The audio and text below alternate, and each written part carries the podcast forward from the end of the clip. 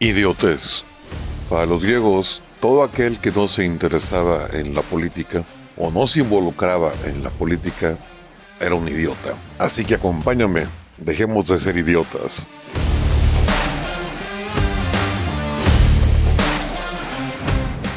¿Qué onda, mis aspiracionistas neoliberales, hijos del patriarcado opresor y fachos? Pues en esta ocasión vengo a reírme un poco con ustedes de lo que pasó en esta última semana. Comenzando con la visita de López a la ONU y cómo se aventó su choro mareador pidiendo que las mil personas más ricas en el mundo aporten el 4% de sus fortunas. Lo mismo para las empresas, las mil más ricas en el mundo, y el 0.2% del PIB, del Producto Interno Bruto, de los países miembros del G20. Yo me acuerdo cuando un alcalde en Sonora le pedía dinero para arreglar las calles, que López le respondió, ¿y de qué quieres tu nieve? Pues a mí me, se me vino a la mente lo mismo cuando López estaba pidiéndole el 4% a las personas más ricas, a las empresas más ricas y el 0.2% a los países del G20. Lo primero que se vino a la mente es, ¿y de qué quieres tu nieve, apa?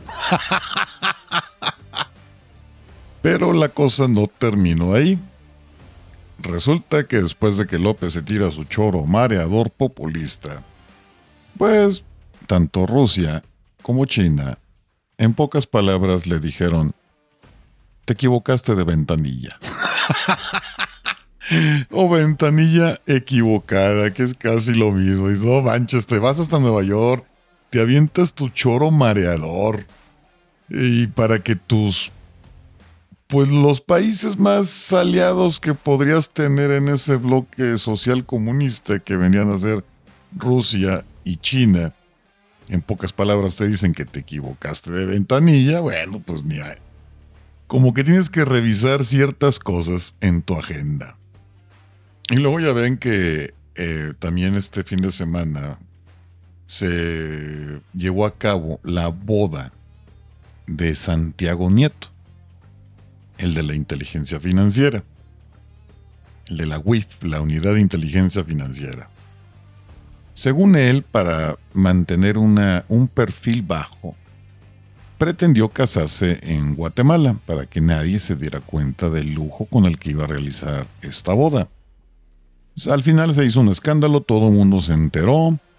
Parece ser que López hizo un berrinche porque Santiago Nieto renuncia y ponen en su lugar a otro social comunista radical, Pablo Gómez. Las incongruencias no terminan ahí, porque resulta que en la mañanera del lunes pasado, cuando le preguntan a López sobre esta boda y los excesos y los lujos, ya que López dice que hay que tener un solo par de zapatos, pues efectivamente López dice que sí, que un exceso y que eso no debe ser, que los servidores públicos y bla, bla, bla, bla, bla. Pero le preguntan a López que si, él que si a él lo habían invitado.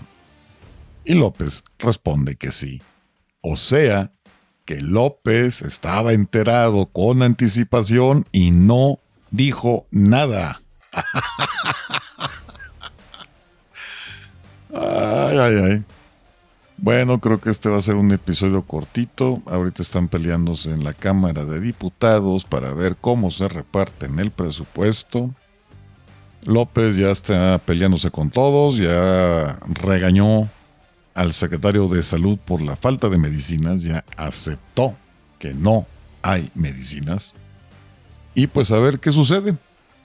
Se acercan la... Ah, y la otra, de veras, se me estaba olvidando, estaba pasando Dentro del pleito que traen para la repartición del presupuesto ahorita en la Cámara de Diputados, le están descontando al INE casi la misma cantidad de lo que va a costar el ejercicio de revocación de mandato. Así que aquí me brinca la siguiente pregunta.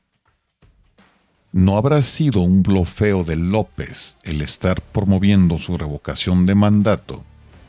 Y viendo que las cosas van en serio, dice mejor les quito dinero para que no lo hagan. Yo pregunto, la verdad que no lo sé, yo no estoy en la cabeza de ellos. Pero vuelvo a insistir con mi postura anterior. Independientemente de que uno vaya a participar en la revocación de mandato o no, es mejor tenerla a disposición por si decide uno hacerla. De hecho, ya movieron la fecha límite para abril, eh, porque también dentro de las cosas que su partido, el partido de López pidió, es que se aceptaran las firmas en papel. Digo, tiene lógica, ¿no? Igual va a haber gente en la sierra que no tenga medios electrónicos y, bueno, es entendible. Pero pues a raíz de esto que va a retrasar el trabajo de verificación de las personas que están solicitando la revocación de mandato, pues ya se trasladó hasta abril. Y al parecer, digo, es mejor tenerlo. ¿Cómo es? A ver, ¿cómo dice el dicho? Es mejor tenerlo y no, y no necesitarlo que necesitarlo y no tenerlo. Así que yo opino que al menos hay que pedir que se haga la revocación de mandato. Ya más adelante veremos si participamos o no. Pero por lo pronto sería importante tener a la mano esa herramienta por cualquier cosa.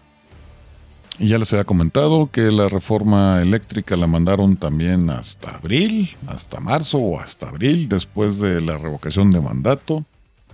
Quién sabe si esto sea por la visita que hizo el embajador norteamericano a Palacio Nacional, porque en las imágenes que se ve saliendo al embajador de Palacio Nacional no se le ve una cara alegre.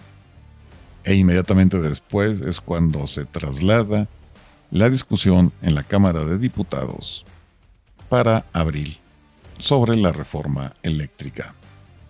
Y la semana que entra va a haber una reunión entre López y Trudeau o sea, el presidente mexicano, el presidente de los Estados Unidos y el primer ministro de Canadá. Y a ver con qué nuevas tarugadas nos salen. Bueno, este fue un mensaje corto, un episodio corto. Igual luego les voy sacando cosas, lo que pasa es que he andado muy ocupado. Yo me despido y como siempre, ya saben, si quieren, se lo lavan. Y si no, pues no se lo laven. Es de ustedes. Adiós.